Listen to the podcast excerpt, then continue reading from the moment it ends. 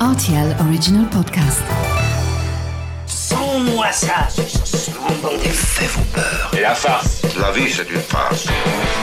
Ma soupe, s'il vous plaît. Ça tord les chocolates. Mon scarpe, mon germe-là Mais combien de fois je dois vous dire que c'est susceptible, l'aubergine? Tous les produits sont là, alors je vais commencer. Salut, c'est Mathieu Lopez. Bienvenue dans ma cuisine. Voici un fruit qu'on a l'habitude de voir sur les étals de marché en cette saison et qui, rien qu'à sa couleur, nous donne déjà envie de profiter de sa chair fraîche et juteuse.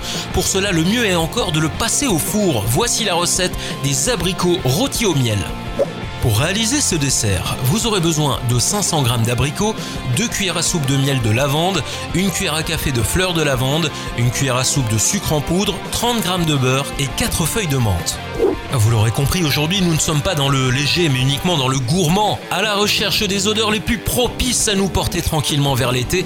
Rincez d'abord vos abricots pendant que votre four est en train de préchauffer à 180 degrés. Vous les ouvrez en deux, vous les dénoyautez et vous les posez côté rond sur une plaque de four recouverte par du papier sulfurisé. On mélange maintenant le miel avec le sucre et vous chauffez quelques secondes dans une casserole pour que la consistance soit bien liquide.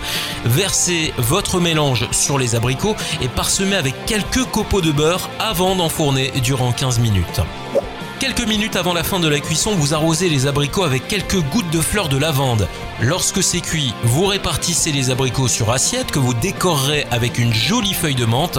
Et pour accompagner, je vous recommande une belle boule de glace vanille bourbon. Et si vous souhaitez être vraiment originaux, préparez une petite compotée de rhubarbe qui se mariera à merveille avec les saveurs d'abricots et de lavande.